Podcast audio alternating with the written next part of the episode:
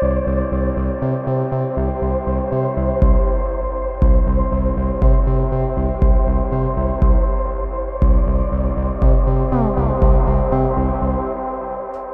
привет! Вы слушаете подкаст «Это базис». В студии я, Александр Замятин, муниципальный депутат и преподаватель. Я Денис Прокуронов, муниципальный депутат района Филевский парк и аспирант. Всем привет еще раз. Я Роман Клеватов, студент-международник. Всем привет. Я Мария Никитина, тоже студент-международник. Сначала я должен дать типичный дисклеймер, который мы всегда вначале озвучиваем – а, в текущих условиях репрессивного законодательства мы находимся в России, не хотим отсюда уезжать. Поэтому некоторые вещи мы не сможем прямо называть своими словами, но я уверен, что все наши слушатели прекрасно поймут всегда, что мы имеем в виду. Итак, мы собирали всю неделю э, вопросы наших слушателей, э, выбрали из них те, на которые готовы сегодня ответить, я просто без лишней раскачки, времени на раскачку нет, начну их задавать, а тот из вас, кто будет готов ответить, э, просто начнет отвечать. Договорились? Погнали. Поехали. Погнали. Итак, первый вопрос. Зачем участвовать в муниципальных выборах, когда вот это все происходит?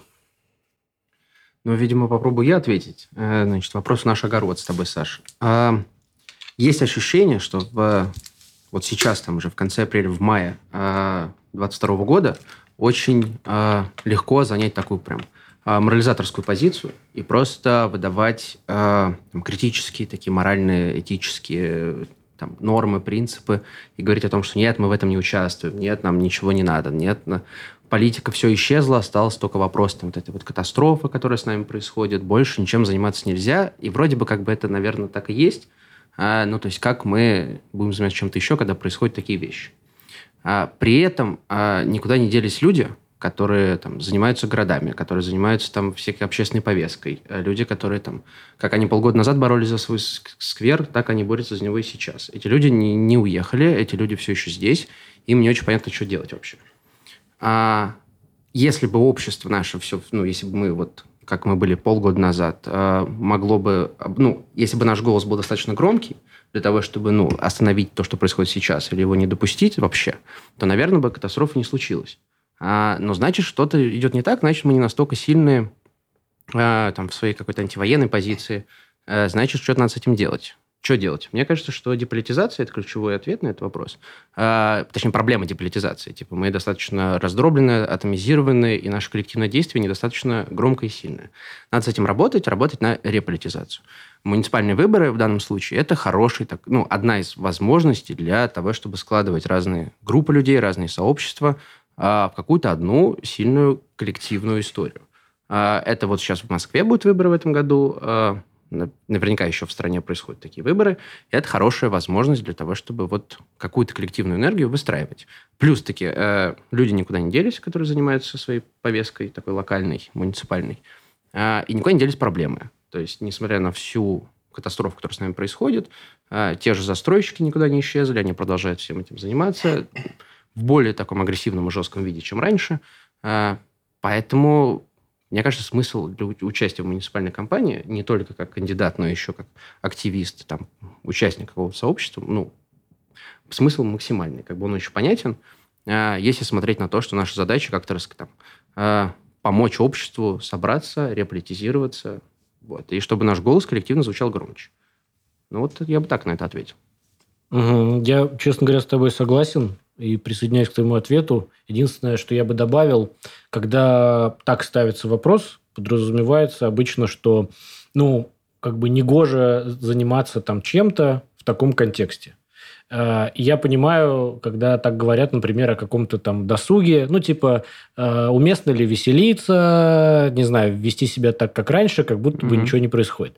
Э, но я просто хочу сказать, что в отношении муниципальных выборов такое соображение не работает, потому что участие в муниципальных выборах – это вообще не, как сказать, не развлечение. Это не развлечение, нет. Это не развлечение, это довольно тяжелая такая неблагодарная работа, довольно скотская местами, когда когда ты вынужден... Особенно, если ты кандидат. Э, особенно, если ты кандидат, да. Поэтому э, это действительно форма такая политической жизни. Она пока что не исчезла. И пока она не исчезла, ее надо использовать, в ней жить.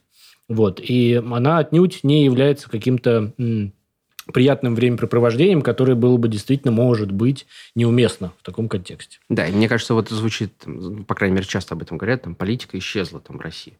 Ну, нет, она не может исчезнуть от того, что... Ну, а наоборот, она проявляет сегодня себя, наверное, в такой очень там, жесткой, там, агрессивной форме, но она есть. Политика она не исчезла. Есть, да. Э, и муниципальный как бы, уровень, вообще политический уровень, он остается. Он может быть там, опаснее, там, тяжелее, но он есть. Это не досуг, типа, там, пойти с друзьями там, покататься, там, поделать хорошие, там, красивые селфи, типа, как мы тут, э, не знаю, на лодке катаемся, типа, когда происходит. Нет, мы занимаемся политикой в тех условиях, которые у нас есть. При этом, мне кажется, даже случилась такая вещь, что из муниципальной политики э, резко вымыло такую вредную для нее, на мой взгляд, вещь, как э, теория малых дел.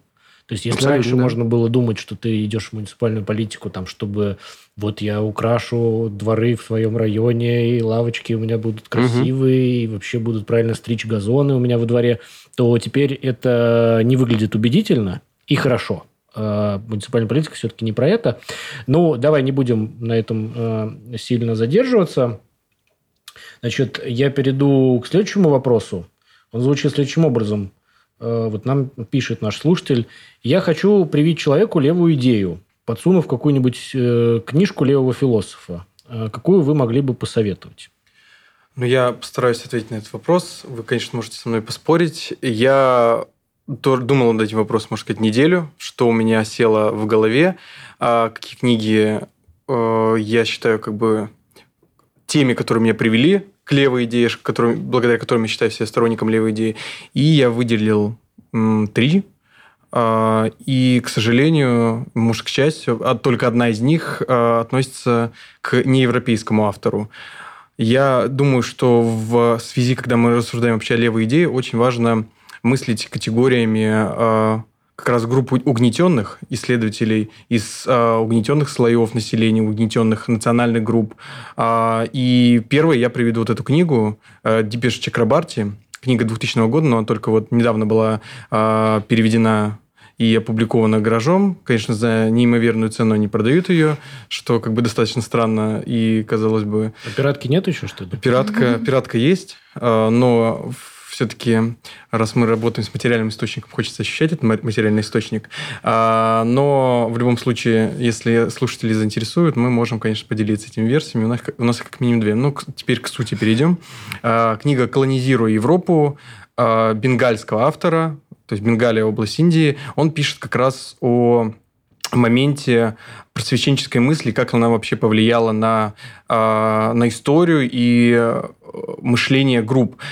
И он рассуждает с позиции э, колонизатора, колонизатора, который пришел э, в Индию и стал мыслить категориями универсальными, казалось бы, категориями просвещения, которые мыслят категориями свободы, но при этом э, он отмечает, что вот эта свобода, которую пытаются нести колонизаторы, она достаточно лицемерна, потому что они мыслят ее в отношении только вот себя, белых колонизаторов, даже э, еще гораздо уже колонизаторов из привилегированных слоев населения, и причем мужчин. Э, и на этом акцентирует внимание Чакрабарти. Э, ну, большая часть его книги посвящена, конечно, бенгальской интеллигенции и как мыслить себя вот такими э, идеями культ... бенгальской, культуры. Но, что интересно, для особенно российского читателя, он предлагает отказ от универсальной модели историцистской, которая предполагает, что все в мире происходит вокруг Европы, вертится вокруг Европы и какого-то определенного центра. И тут уместно пронести, допустим, аналогию с тем, как историю преподают в России. У нас э, преподают историю, что все складывалось вокруг Москвы, даже Киев – был каким-то предтечей Москвы, э, и ничто не мыслится без Москвы. У нас, допустим, Казань э, появляется в учебниках по истории э, только когда ее Иван Грозный захватил. А Тыва вообще проявляется в 40-е годы э, 20 века, когда была создана вот эта административная единица. И поэтому эта книга э, даже предложит какой-то инструмент альтернативный для мышления э, россиян, которые понимают, что что-то их не устраивает вообще в такой условно дискурсе, который преподается в официальном, неофициальном, и расширит э, рамки познания. Другая книга, э, которую я бы предложил, это «Диалектика просвещения» Харкаймера и Адорна, э, критическая теория, условно эти авторы не называли себя а, западными марксистами, неомарксистами, постмарксистами, как угодно, но это принадлежит всего, э, все равно к такой а, радикальной социальной теории в своих зачатках. Книга 47 года. Адорно автор мысли Э, и слов про то, как возможно писать стихи после Освенцима. То есть эта книга достаточно создана под влиянием э, как раз Второй мировой войны, э, геноцида евреев, Холокоста в целом. И авторы ее писали еще во время войны, когда они были в Соединенных Штатах, преподавали там. И завершили ее в 1947 году. Чем интересна эта книга, что в, через нее вот как раз опять же проносится мысль про просвещение, то, что социальная свобода невозможна без категорий, которые были заданы в просвещении, а, в эпоху просвещения, но, а, тем не менее, а, именно сама эпоха э, просвещения себя самоуничтожает, навязывает эти категории мышления, которые, может, не свойственны определенным группам. И это как раз логику продолжал, условно, Чакрабарти. Это очень видно, вот это влияние, и поэтому она является такой базовой работой для современной социальной теории основная мысль, а, которую, мне кажется, стоит заметить, в том, что а, люди, которые являются сторонниками либеральной демократии, они на самом деле подрывают идеалы просвещенческой свободы, которые заданы просвещенческой свободой. А, и тут на самом деле можно сказать, что любой антилиберал, он либерал в, в либеральной демократии. То есть он пытается использовать этот инструмент для того, чтобы навязать свои идеи. А, и условный антисемит а, Веймарской республики, которым был Гитлер, а, расисты в Соединенных Штатах, они все либералы, потому что они видят, что эта система может для них адекватно работать, и они могут через эту систему навязать свои идеалы. И они так задаются этим вопросом не прямо. Может, на самом деле либеральная демократия вот с такими идеалами тому, чтобы давать голос всем, включая вот таких людей, как Гитлер, отъявленные антисемиты или расисты, может, это на самом деле не является э, такой самоцелью. Э, и, пожалуй, я еще приведу автора моего любимого французского марксиста Режиса Дебре, ныне живущего, преподающего. В свое время его э, пригласил Фидель Кастро на Кубу для того, чтобы он помог Че Геваре организовать э, революцию в Боливии – он исследовал такое полевое исследование проводил. Ну, эта книга частично переведена, нет официального перевода.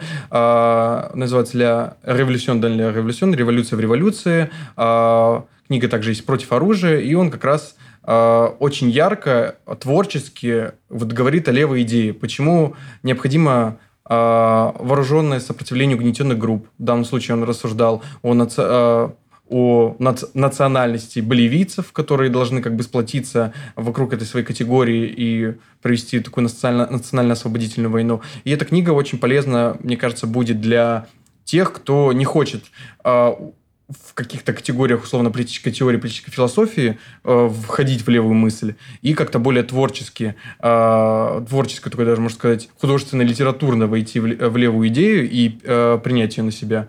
И, пожалуй, ну, вот это все, наверное, книги, которые я бы отметил, которые на меня повлияли, которые бы я советовал начать читать.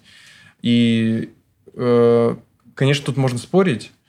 Вообще, можно ли левую идею какой-то книгой передать? Какие у вас мысли на этот счет? Есть ли у вас, есть ли у вас какие-то другие аналоги... альтернативные предложения по книгам? Ну, слушай, есть ощущение, что такой вопрос задают почти всем, кто так или иначе связан там, с там, левой политикой, с левым активизмом.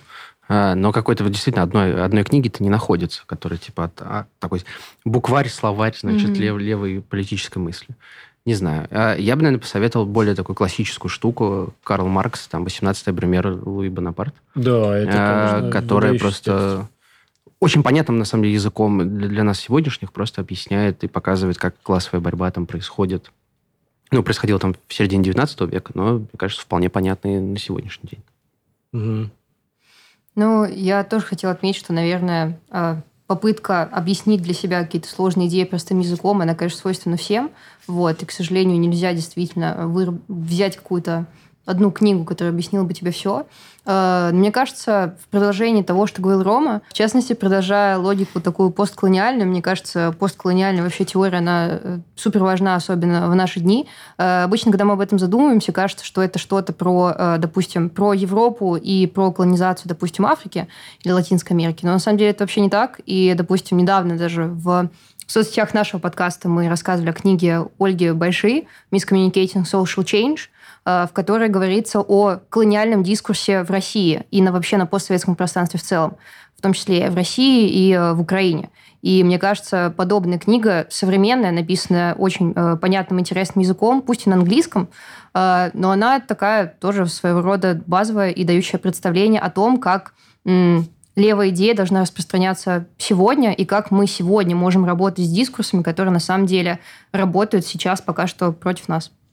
Я бы тут еще добавил как раз вот пост, постколониальная теория, мне кажется, она приобретает сейчас ну, такой новый виток, потому mm-hmm. что э, именно даже в соцсетях, э, даже пространство политика, они у них было недавно обсуждение книги Александра Эткинда «Внутренняя колонизация», и этот концепт я думаю, стоит тоже в, вносить в какое-то обсуждение, потому что нам все кажется, что колонизация это не про Россию.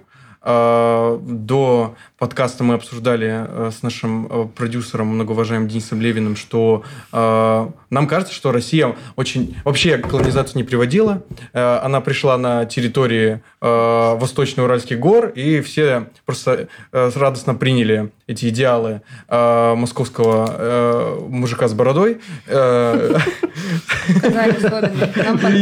Это я. Да. Но, конечно, сразу так не происходило. Достаточно грустная вещь происходила, что по сути, около половины якутов погибло а, из-за болезней, которые принесли московские колонизаторы а, из-за убийств, которые они совершали массово, вырезая целые деревни из-за того, что те не хотели христианизироваться. И тут ключевой принцип, который еще проводил тот же Чакрабарти, а, колонизаторы всегда мыслят категориями «еще не». То есть вы, конечно, достойны работающих институтов, Э, представленности, где бы то ни было, какой-то политической самостоятельности, э, социальной самостоятельности, экономической самостоятельности, но еще не готовы. Э, и тот же самый нарратив мы встречаем в отношении, допустим, наших братских народов. Да, вот даже как бы в России, да, да вот. И, угу. вот эта идея реформаторов ранних 90-х, ельцинских, да, что, значит, вот советский народ, он как бы еще не готов просто к демократии, нужно как-то вот его подготовить. Да, абсолютно ну, как колониальный дискурс. Да, и практика абсолютно порочная, потому что ну, мы знаем, к чему это привело. Такая практика не приводит к демократии ни в коем случае. Ну, и мне кажется, это уже очевидно должно быть для всех, кто живет в России особенно. Окей, но это был э, такой развернутый ответ на вопрос о том, что дать почитать человеку, который спрашивает вас про левую идею. Я от себя могу только сказать, что в общем, я соглашусь с тем, что все названные тексты 100% надо рано или поздно прочитать, но я очень не соглашусь, что это хороший ответ на вопрос э, о том, какую дать книгу человеку, чтобы его индоктринировать влево. Потому что я, честно говоря, много лет э, с этим вопросом сталкиваюсь, и его и сам себе задаю. И много у меня было вариантов, таких вот подборок тоже. Меня там всегда тоже было так или иначе 18-е Бремера Луи Бонапарта, вот эти все вещи. Вот. А, но всегда оказывалось, что это не подходит для того, чтобы индоктринировать человека, а, потому что, по-видимому, нужна та книга, которая еще просто не существует. И мне кажется, что ее главное качество должно быть в том, что она должна быть написана в России – прям вот на материале сегодняшнем. Ну, вот Большой очень близко, но она все-таки э, рассматривает, во-первых, Россию и Украину. Угу. Это две разные страны. Вот. А во-вторых, она рассматривает некоторое прошлое вот, э, и не обращается к суперактуальным вопросам. Короче, э, я подозреваю, что такой книги сегодня просто еще нет. Ну вот мы подкаст запишем и книгу потом. А потом Книгу по расшифровку. Да, сделаем. расшифровку. Да. Мгм. Мне пришла мысль, что эта книга не обязательно будет прям такая супер политизированная, то есть написана таким академическим языком. Мгм. Возможно, это что-то в духе там литературы просто. Да, да. Э, да. какой-нибудь Да. там, как, как Эмиль Золя там своим жерминалем, типа только вот про сегодняшнюю Ну, вот как Россию. Рома типа, сказал да. же, да, что можно пользоваться таким разными литературными жанрами, чтобы рассказывать про левую идею. Я согласен. Да, ну или расшифровки подкаста. Тут Следующий вопрос. Я его прямо зачитаю, как и все остальные. И, по-видимому, он в меня был нацелен. Вот, поэтому я, может, сразу и начну на него отвечать. Итак, является ли реполитизация всего и вся настоящим благом? Не лучше ли оставить принятие решения по ключевым вопросам экспертам, людям, которые получили в жизни соответствующее образование и опыт? Ведь если делать упор на вовлечение как можно большего числа людей в принятие решений, то можно утонуть в процедурах согласования и учета мнения всех участников. Э, По-моему, это хороший вопрос.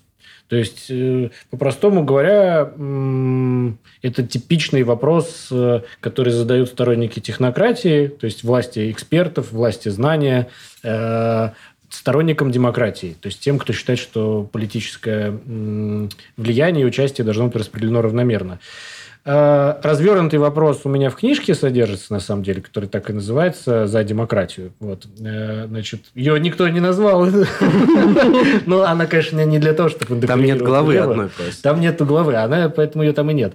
Значит, э, короче, я бы ответил коротко так. Первое. По поводу опасности реполитизации всего и вся. То есть, является ли это само по себе настоящим благом. Э, Я думаю, что это не то, что можно назвать благом, а, потому что благом можно назвать, не знаю, здоровье, э, не знаю, сытую и благополучную жизнь, крышу над головой, ну, это какие-то материальные вещи. Там благом можно назвать, э, э, не знаю, если ты поэт, то и тебя посещает вдохновение, это для тебя благо. Реполитизация сама по себе не является благом. Она является принципом достижения и поиска блага. Я бы вот так сказал. То есть и демократия сама по себе тоже не является благом. Благом опять может быть богатая страна, в которой развита экономика, много рабочих мест, высокопроизводительных и все такое прочее. Там нету безработицы, э, и у всех есть социальные гарантии, например. Это благо. А демократия сама по себе, она не является благом, она является э, таким способом искать то, что мы считаем благом, который никого не подавляет. Я бы вот так сказал. То есть, который оставляет э, для нас, для всех, возможность что-то вложить э, в поиск блага. Почему нам нужен такой способ? Потому что на самом деле никто не знает, что такое благо. Когда я утверждаю, что социальные гарантии – это благо, конечно же, сюда тут же может зайти какой-нибудь такой правый экономист и сказать, «Ну, подожди, социальные гарантии – это не благо. Это вообще, наоборот, значит, обуза для экономики, и вообще это плохо. Иными словами, э, никто не знает, что такое благо для нас, для всех, и есть разные способы его искать. Э, Вот. Есть способ его искать, э, в котором мы участвуем так или иначе все, не потому, что кто-то из нас может высказать хорошую мысль, а потому что само благо касается всех. Это демократический способ. А есть способ его искать, вот в продолжение этого вопроса, э, оставив это на усмотрение людей с соответствующим образованием и опытом. Тогда это какая-то закрытая группа людей, вот, неважно, по какому принципу она э, выбрана, вот, э, какое благо она, она найдет, эта группа. Найдет ли она то благо, э, которое как бы подходит вообще всем в обществе. Если она, например, никогда в жизни не слышала голос огромных групп людей. Даже если у нее великолепное образование и жизненный опыт, сможет ли эта группа экспертов узнать что-то о потребности и о представлении о благе тех групп в, в обществе, которые вообще никогда с ними не пересекались. Вот. А, И э, вот это как бы сомнительно очень, да? И, ну, про это, наверное, мы рано или поздно в нашем подкасте вообще поговорим, про демократию и технократию. Я завершаю, могу только сказать, что сегодня-то как раз в мире, мне, по крайней мере, неизвестно ни одно общество, ни одно государство, где э, не было бы той самой э, меритократии и власти э, небольшой группы. То есть она может по-разному отбираться. Она может отбираться, не знаю, как в США из э, такой хорошей политической машины, где есть две партии, и между ними есть конкуренция. Она может отбираться там не знаю, по каким-то менее там электоральным э, принципам и таким более закрытым каким-то технократическим принципам, не знаю, как в Китае, например, да? Вот. Э, как понять, где лучше отбирается элита, в США или в Китае? Ну, по каким-то, наверное, результатам, но это тоже довольно все так спорно. Короче говоря, нету сегодня в мире все страны, которые, когда вы спрашиваете, не лучше ли оставить принятие решений по ключевым вопросам экспертам, ну, как бы это и есть то, что реально происходит. Они везде принимаются экспертами, так или иначе э, определенными. Вот. я вас уверяю, что даже там в суперавторитарной России, конечно же, все, кто находится у власти, считают, что они там находятся как бы не случайно, а в силу того, что они являются экспертами, обладателями соответствующего образования, жизненного опыта. Я бы тут еще пару слов сказал про то, что вот эти эксперты, которые себя мыслят еще, ну, как бы, либералами, они считают, что они в любой, как бы, среде себе найдут применение. То классический пример Чубайс, который уже неизвестно сколько э, хозяинов поменял за это время. А вот он классический пример такого технократа, который считал, что вот он эксперт, он может э, много чего поменять посмотреть на Орешкина, который был самым э, молодым министром э, вообще в истории современной России, а, министр экономического развития, тоже эксперт, очень э, квалифицированный человек, Набиулина, а, глава Центробанка, все очень квалифицированные люди, они предлагают самые лучшие решения в, в текущих условиях. И это причем не ирония. Да, это то есть, они действительно да, они, они люди, да. позволяют э, текущему государству выживать в самых катастрофических да. условиях. Это И высокий класс. Да, то есть я просто снимаю шляпу перед ними, но как бы... Но с политической системой да. при этом что-то не да. то. Ну, то есть все равно. Мы не можем сказать, что мы хорошо при этом живем. Да, да, да. Я бы тут, знаешь, что добавил еще? А, аргумент часто бывает такой, что мы в своей личной, такой индивидуальной жизни обращаемся к профессионалам тогда, когда нам это нужно. Ну, например, у нас болит зуб, да, или там что-то случилось со здоровьем. А нам нужен, очевидно, врач, который, ну, знает, действительно знает. Мы, то есть, наверное, человек может себе там вырвать зуб самостоятельно, как-то его залечить, но, скорее всего, тут будут проблемы. А, поэтому мы идем к специалисту. А, но это в личной жизни. И происходит такой перенос зачастую. Типа, раз мы э, в личной жизни пошли к специалисту, то почему бы нам, не знаю, про некое общее благо, которое, допустим, да, да, там, конечно. пенсии там, или что-нибудь еще, ну, не знаю, там, комфортная ну, вообще, жизнь. Политику да, надо вот это тоже доверить профессионалам. Да, такой перенос присутствует, причем э, очень часто типа от людей, которые вроде бы, ну, займет там, ладно бы занимали там большое там, положение в обществе, которым понятно, зачем, они понимают тут проблему и там отстаивают свое положение в системе, осознанно, неосознанно. Но очень часто это возникает такой вопрос на бытовом уровне, типа, а почему бы, почему бы нет? Это большой вопрос для угу. подкаста. Ну, в общем, давайте договоримся, что мы сделаем выпуск подкаста на эту тему, потому что да. ответить вот так Сделаем. за пять минут не очень получается, тем более, что тут есть еще такая часть вопроса про там, не утонем ли мы в процедурных согласованиях, пока будем учитывать все мнения. Это хороший вопрос. А, по-моему, про это надо угу. как-то подумать и поговорить, но как бы вот не сегодня. Так, а дальше был вопрос четвертый. Зачитываю его, как он был э, написан. Пресловутая борьба холодильника с телевизором. Насколько в реальности она работает? Если работает, то что должно произойти, чтобы холодильник победил? Ну, давайте я попробую порассуждать на эту тему как-то максимально емко и быстро. Ну, я так понимаю, что автор вопроса закладывал здесь противоречие между условной какой-то телевизионной пропагандой и как бы про ура-патриотизм, такой в негативном понимании, э, в противовес какой-то, ну, какому-то экономическому благополучию, да, и, наверное, это вопрос о том, когда же все-таки условная бедность и недовольство условиями жизни и существования, они все-таки перевесят вот это какое-то, ну, не знаю, подчинение, что ли, текущему порядку. Э, ну, мне хотелось бы, конечно, сказать, что холодильник победит, вот, но это можно долго рассуждать на этот счет. Э, в текущей ситуации, допустим, кажется, что пока что этого недостаточно, да, то есть мы видели какие-то определенные подъемы каких-то протестных движений, да, но это было скорее э, стороны тех людей, которые были политизированы до этого. Пока что мы, конечно, не увидели того самого эффекта экономической войны, которую якобы развязали против России э, на жизнь простых людей. Либо эти самые мы люди еще этого сами на себя не ощутили, а когда они это ощутят, э, ну, как бы, осознают ли они что-то, что, допустим, причины, по которым на самом деле э, это неравенство существует, но ну, это большой вопрос. А, но я думаю, что, в принципе, в своем в нашем подкасте в течение всего времени мы говорим о том, что а, не стоит вообще рассчитывать на какие-то быстрые изменения и на быструю политизацию людей в принципе. Что это процесс, который может растянуться на поколение, нужно быть к этому готовым. И главное, что если ты а, в своей жизни в определенный момент осознал, что у тебя есть какая-то политическая воля, то не стоит опускать руки, если ты сразу же не видишь, что, я не знаю, все твои соседи или вся твоя семья вместе с тобой идут и обращают свои идеи в какое-то коллективное действие. Это абсолютно нормально, это этого не случится быстро, и нормально, когда в какой-то момент ты проигрываешь в спорах, и нормально, когда э, люди, допустим, не готовы политизироваться сразу же. Э, вот, я думаю, что просто нужно продолжать делать то, что ты делаешь, и максимально распространять идеи, в которые ты веришь сам. Вот так вот.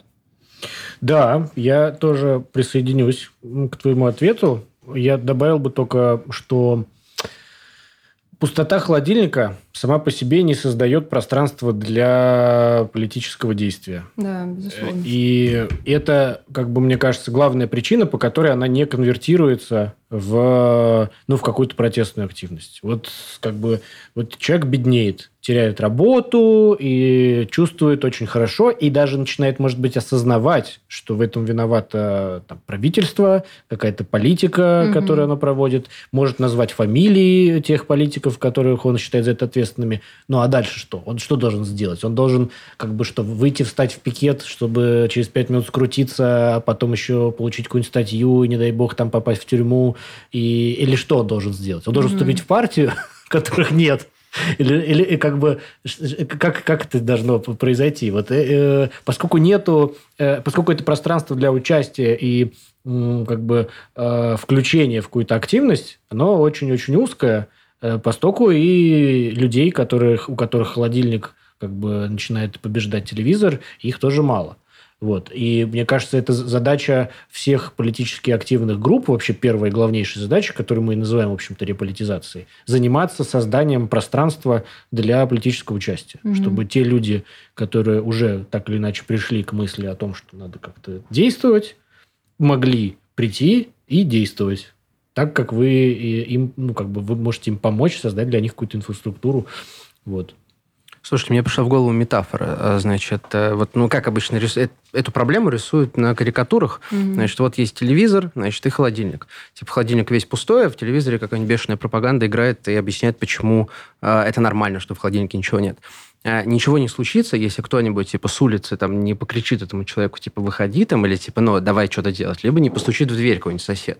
То есть нужна какая-то, нужна какая-то третья штука вот в эту mm-hmm. картинку связанные там с человеческими действиями. Типа, окрикнет кто-нибудь его там, или постучит сосед в дверь и скажет, типа, слушай, что-то у нас типа Как раз к твоему типа. ответу на первый вопрос про вот, муниципальные типа, выборы, да. да, то есть кто стучится тебе в дверь с такими разговорами? Это кандидат на муниципальных выборах, который пошел в поквартирный обход, занимается агитацией. И он, собственно, и выступает вот этим третьим, который может э, тебя там как-то вот помочь, тебе выйти Ломает из этой картинку. Вот... Да, да, да, да. Окей, двинемся дальше, да, вот у нас время э, бежит, а вопросов еще м- три штуки, даже четыре есть, да. Значит, следующий вопрос. А, почему рассказы Путина о единой нации русских и украинцев по отношению к территории России тысячи лет назад не имеют никакого отношения к реальности? Хороший вопрос. Рома, это твой, твоя специальность. Нация и национализм. А, на самом деле, Тут следует два таких момента э, выделить, по которым я бы провел такую критику вот этого высказывания главы государства. Э, мне кажется, что на самом деле можно исходить из того, что нации это э, исходящие из национализма, то есть нации появляются в результате национализма, такое э, самоисполняющееся пророчество, в ходе которого можно убедить всех людей, а, принадлежащих к какому-то сообществу, в том, что русские, украинцы – единая нация. Это, в принципе, инструментально представляется возможным. С другой стороны, как это сделать? А, об этом вопросе а, рассуждал в том числе Крейг Колхун, один из первых книги «Национализм», и он такую методологию предложил. И на самом деле, сразу как бы загодя критикуя нашего президента, а, в, его, его, его слова, прежде всего, про то, что украинцы – это плохая нация, вот эта вся мысль про то, что они не состоялись как нация, failed state и так далее. Он вообще предлагал э, отказаться от этого инструмента разделения на ложные э, истинные, плохие, хорошие нации, ну, потому что он не имеет никакой ценности. Эту мысль э, более конкретно развил Бенедикт Андерсон в, э, в книге «Воображаемые сообщества». Тут стоит сказать, что э, по его мысли вообще э, воображаемые не значит, что они мнимые или ложные. Это значит, что люди учатся коллективно воображать в условиях модернизации, печатного капитализма. Это мышление появляется. А, и для того, чтобы эти нации э, существовали как нации, как, э, как сообщество, он говорит, что нужно следовать нескольким таким условиям, в которых они возможны. Во-первых, это то условие, что они должны разделять два пункта. Во-первых, это целостность каких-то границ, представления о границах и понимание суверенитета как вообще основы государства, в котором мы его представляем. Тут сразу становится момент с фразой Путина, которую он сказал школьнику на какой-то телепередаче про то, что а, граница России нигде не заканчивается. Стоп. А то есть, может, и нет такого тогда государства России, нации России, раз ее границы нигде не заканчиваются? Ну, то есть, как себя помыслить, где, в каких границах? А, другой момент – это горизонтальные связи, товарищество, а, ну, так называют а, это Бенедикт Андерсон товарищество, то есть способность к, к взаимодействию вне зависимости от социально-экономического статуса, каких-то идеологических предпочтений. А, это это типа, когда ты в Турции встретил в отеле русских, и такой... Да, да, да. Да, да. И тут можно сразу, конечно, подумать про то, что в Украине-то это вроде сложилось. А как бы, э, если мы отбрасываем критику либеральной демократии, у них есть партии, есть молодежные организации, очень большое низовое взаимодействие, а местное самоуправление достаточно развито. В России этого как бы планомерно уничтожается. То есть уничтожается вот то, что как раз э, может поспособствовать организации нации как нации. А, другой момент, что нации создаются в процессе модернизации и вот того, что называет э, Андерсон печатный капитализм, когда э, он это говорил прежде всего про реформацию, как бы возможность э, переводить Библию на национальные языки. Но это можно распространять шире, про вообще публикацию каких-то изданий на национальном языке, на распространение в культуре в самом широком плане национального языка. В Украине это развивается там со времен Тараса Шевченко, который э, публиковал свои стихи на украинском, другие авторы, гораздо менее известные для, э, условно, российского уха и даже украинского уха, все они э, формировали вот эту культуру. Э, и за счет вот этих модернизационных процессов, процессов печатного капитализма, поэтому все это в Украине есть. И раз они себя помыслили как нация и мыслят до сих пор как нация, они имеют представление, в отличие от э, российского государства, о своих границах, которые у них предельно четко, э, суверенитет, что у них э, государственный суверенитет распространяется на эти территории. Они имеют представление о языке, о культуре своей. Поэтому э, они уже сформировались как нация, как бы, ну, то есть это абсолютно необратимый процесс. А вот это сказки, на самом деле, которые рассказывает Путин про э, русские, украинцы, ну с чего бы им быть вот как бы едиными нациями? Нет. А в чем вообще э, как бы цель того? Ну хорошо, они будут единой нацией, что из этого? Ну то есть э, вы можете, конечно, там запретить преподавать на украинском языке, но как бы и что? В чем, в чем э, было бы хорошо для этого русским? То есть я пытаюсь донести мысль, что русские могут без ущерба для себя существовать э, рядом с украинцами и рядом с белорусами. То есть, а почему нас белорусы не, ну, то есть, не беспокоят? Они что же там вроде говорят? Просто еще, да, не еще не добрались. Вот Приднестровье, да, уже там а, обижают а, приднестровцев. А, ну, тоже это все равно это сообщества такие же, чуть больше, чем условно местные сообщества. А, это, это просто мышление в более широких категориях. И это не значит, что а, украинцы, как нация, являются абсолютно экзистенциальным злом для русских, э, для, или как для россиян э, как нации. И тут важно вот эту мысль доносить через чтение, вот, допустим, вот этих трудов э, Бенедикта Андерсона, потому что есть эмпирические данные, конечно, которые позволяют э, говорить об этом. Ну, допустим, украинцев, когда э, производят опросы общественного мнения а, про то, что мы говорили, а, как не особо действенный инструмент, но в целом он показывает какие-то такие замеры. Украинцев, когда опрашивают, чувствуете ли себя патриотом, конечно, многие об этом говорят. Но при этом уточняющие вопросы, а, они отвечают, почему вы чувствуете патриотом, угу. за что вы гордитесь. Они много чего называют, и процент ответивших очень большой. Недавно провалившийся вот опрос, который как-то незаметно прошел у ВЦИОМа, про э, патриотизм как раз. 92% россиян назвали себя патриотами. При этом только там меньше 10% вообще смогли ответить, за что они гордятся. То есть нет вообще моментов за последние 10-15 лет, вообще даже за всю историю, который россияне помнит. И вот это опять процесс такой от иммунизированности до политизированности, потому что на самом деле не понимаем, ну что с нами происходит вообще вокруг. Извините за такое затянутое. Но не будем делать тайны. У нас есть, конечно, затея сделать выпуск про нации и национализм. Э, рассказать там подробно, что нация – это воображаемая, конструируемая вещи, все вот это прочее.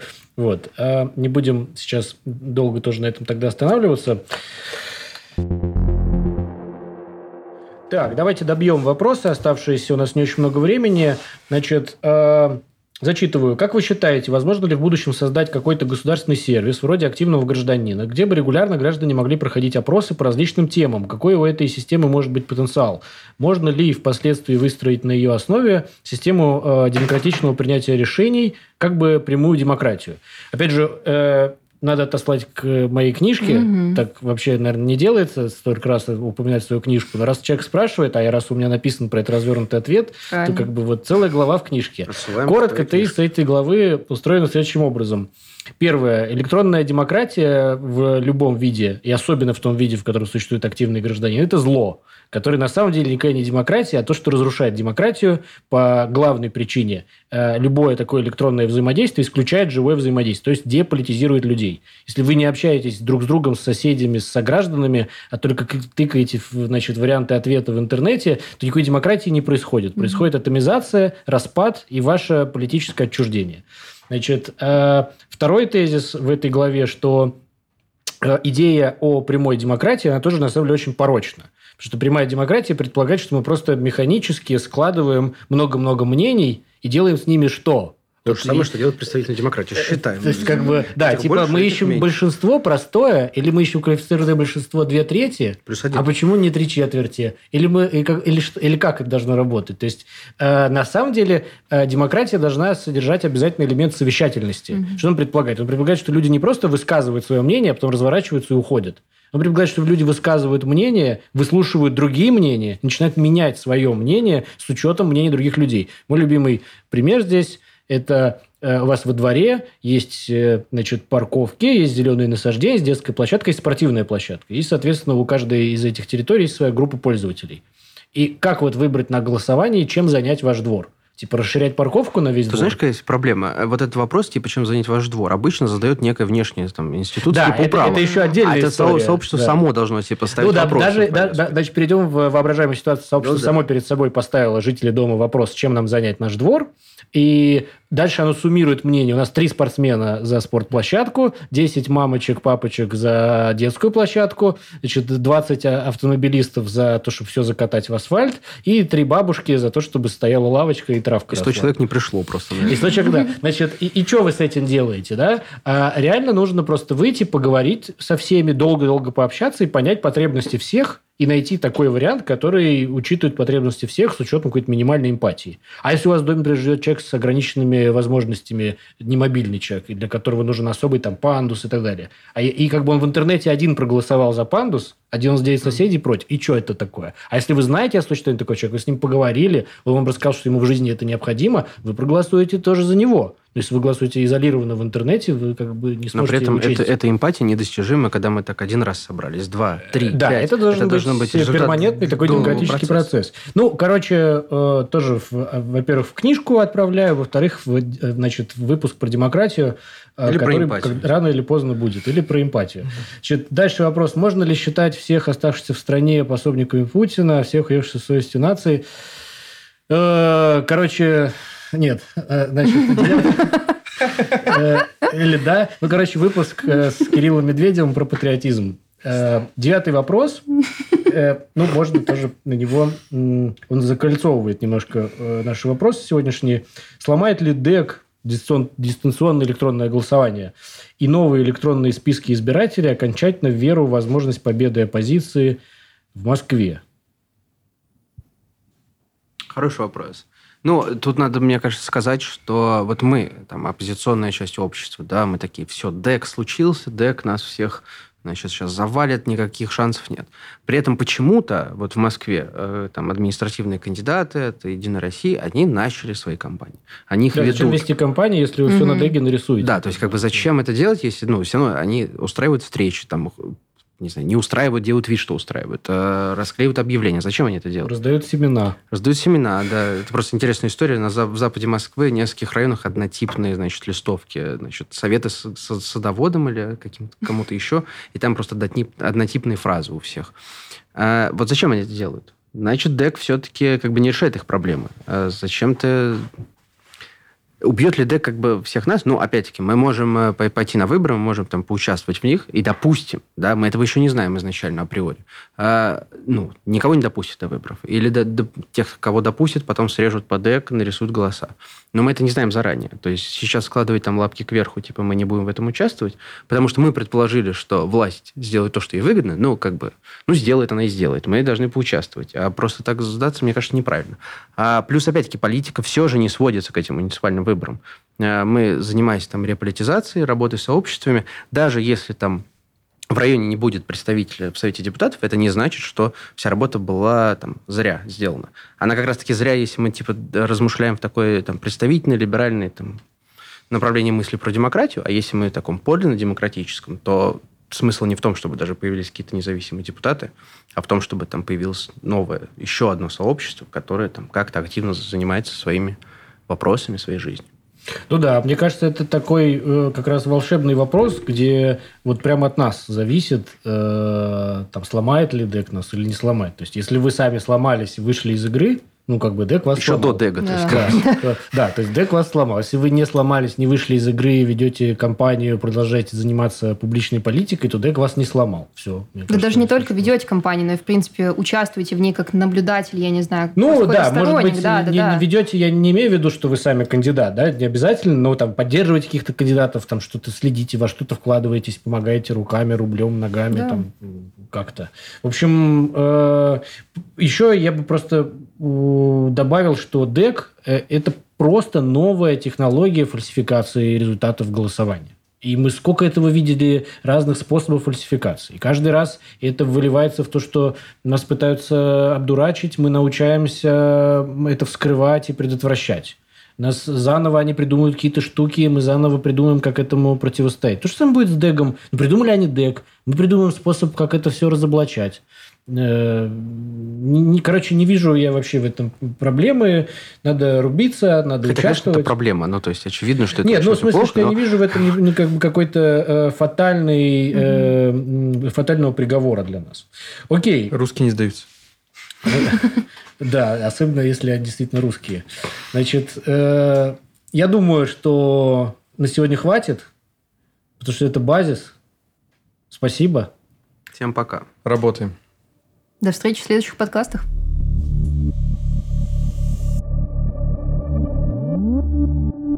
Все, это база. И это главное. Это основа.